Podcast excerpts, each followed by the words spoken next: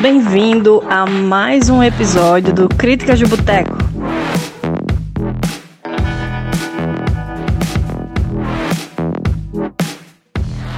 Bom, o filme escolhido para para comentarmos hoje é a série Velozes e Furiosos, que para quem teve a oportunidade de assistir tem vários episódios, né? Vários vários filmes que vai de um e em 2021 está previsto a estreia para o Velozes e Furiosos 9. É um filme de ação e aventura.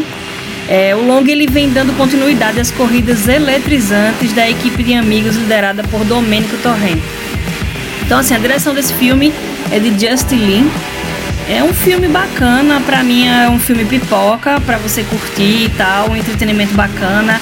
Normalmente ele apresenta uma trilha sonora também muito boa. E são cenas bem interessantes, assim, eu gosto das corridas. Para quem gosta dessa pegada, é um filme que realmente vale a pena. E aguardem, né, que 1 de abril está prevista a estreia do Velozes e Furiosos 9. Sem, sem também falar do, do, do, do elenco, né, que é um elenco maravilhoso, com várias personalidades aí, renomadas e, enfim, Vou falar pouco, vou deixar a fala para os meus colegas que são fãs de Velozes e, de, que são fãs de Velozes e Furiosos aí.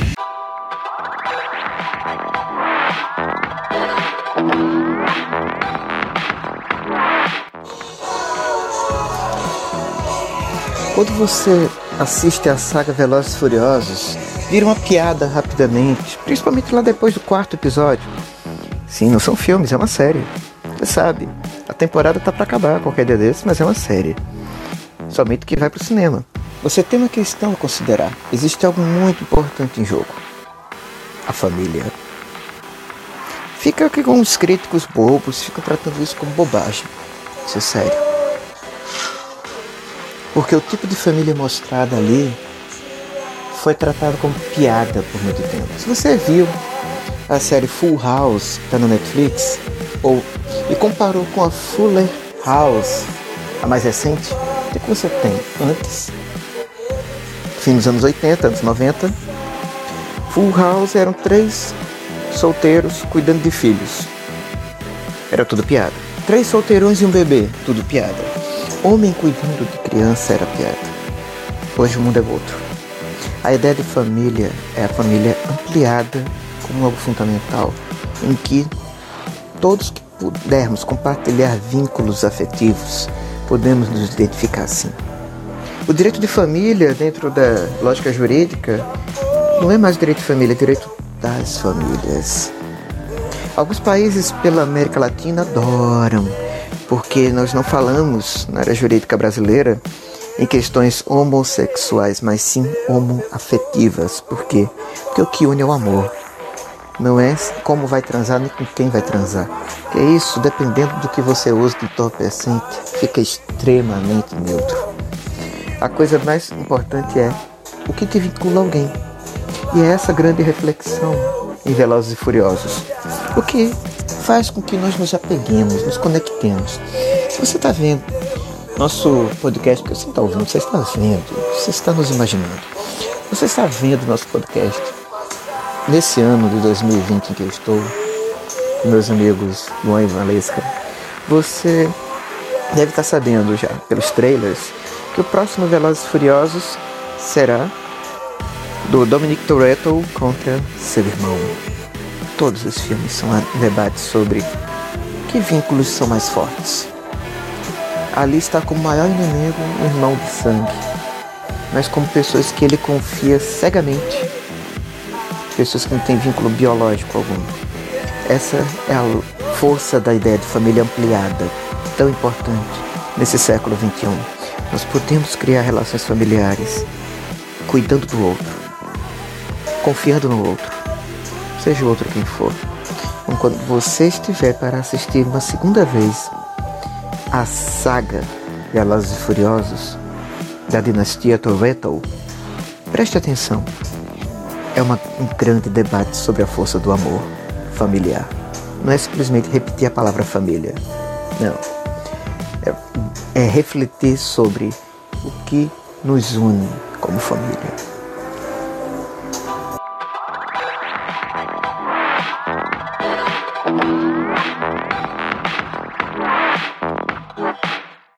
Bom, a franquia Velozes e Furiosos é uma franquia bem bacana, que eu gosto de assistir para passar o tempo. Não é uma, uma franquia com um roteiro muito vasto, que exige muitas reflexões e discussões acerca do que está acontecendo ali.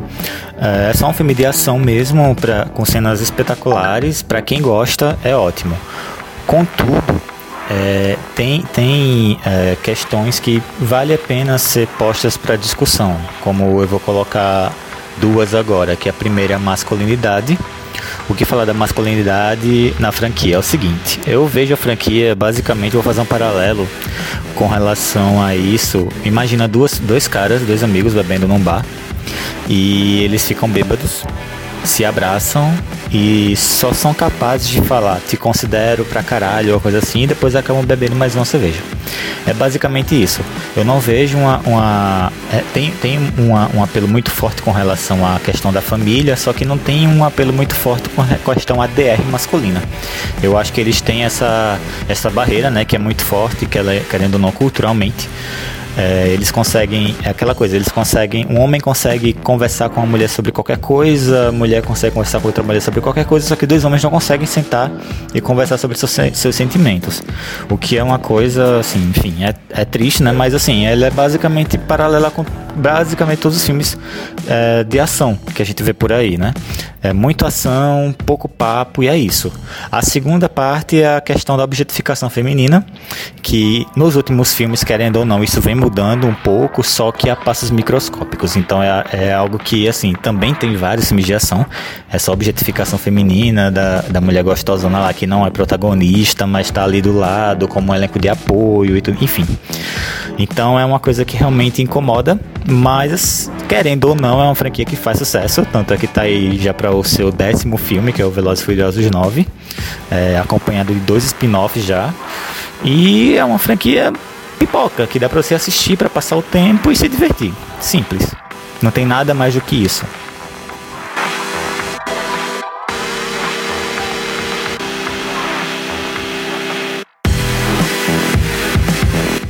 Bom, a cerveja de hoje é a Petra Origem Puro Malte. É uma cerveja de cor dourada, né? Puro malte, como já diz o nome.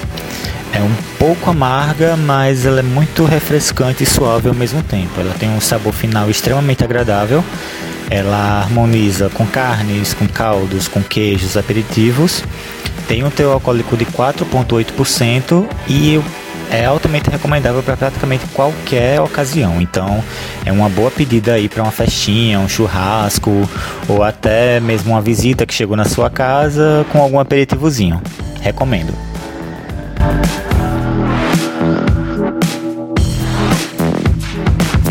Para falar sobre toda a saga Velozes e Furiosos, não, não vamos focar em algum filme específico, o que se importa?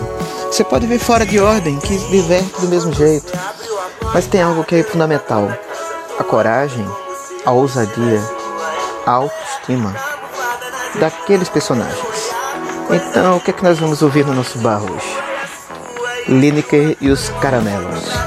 Porque fazer uma carreira de um modo não binário como ser humano, como Lineker faz, tem tudo a ver com Velozes e Furiosos. E pensando melhor enquanto ouvimos Lineker, precisamos do que mais? Como vão poder ver no nosso Instagram, no nosso podcast. Por favor, se inscreva, nos siga, compartilhe, chame os amigos, abrace virtualmente alguém. Você tem a cerveja Outlaw, mais um exemplo do grande cerveja alagoana da querida Hope Bros. Gente, eu preciso falar da Hope Bros. Porque tem uma coisa muito interessante. Quando você encomenda uma cerveja no site deles, você tem uma opção de seis de uma vez, você não sabe quais vêm eles vão mandar seis cervejas de três tipos. E como é que eu vou escolher? Não, você não vai. Ela sabe que é bom para você. Outlaw, uma IPA, 6,1% de álcool. Uma cerveja que já se apresenta como forte, como amarga, mas que você vai beber da garrafa diretamente Você ficar com cuidadinho, porque é muito forte, com cuidadinho por nada, porque, porque você é valente. Você é um Toretto, legítimo membro da família. Vamos falar sobre isso, vamos. Precisamos falar sobre isso.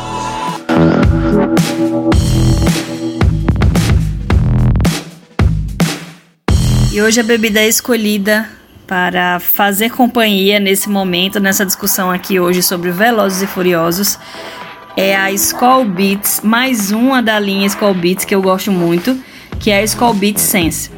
Aposto que os meus colegas não devem gostar nada delas, porque eles são cervejeiros totais.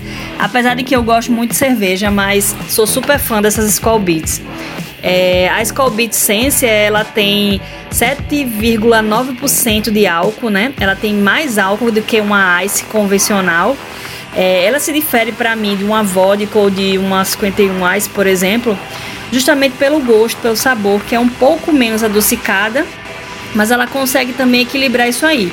É mais, eu, eu julgo mais gostosa, ela é mais refrescante. E se tiver bem gelada, nossa, é maravilhosa. Então, apostem nessa companhia aí nas noites de quarentenas da vida aí. Depois vem mais. Depois, quem sabe, eu falo da Skull Beats Spirit, que também é bem bacana.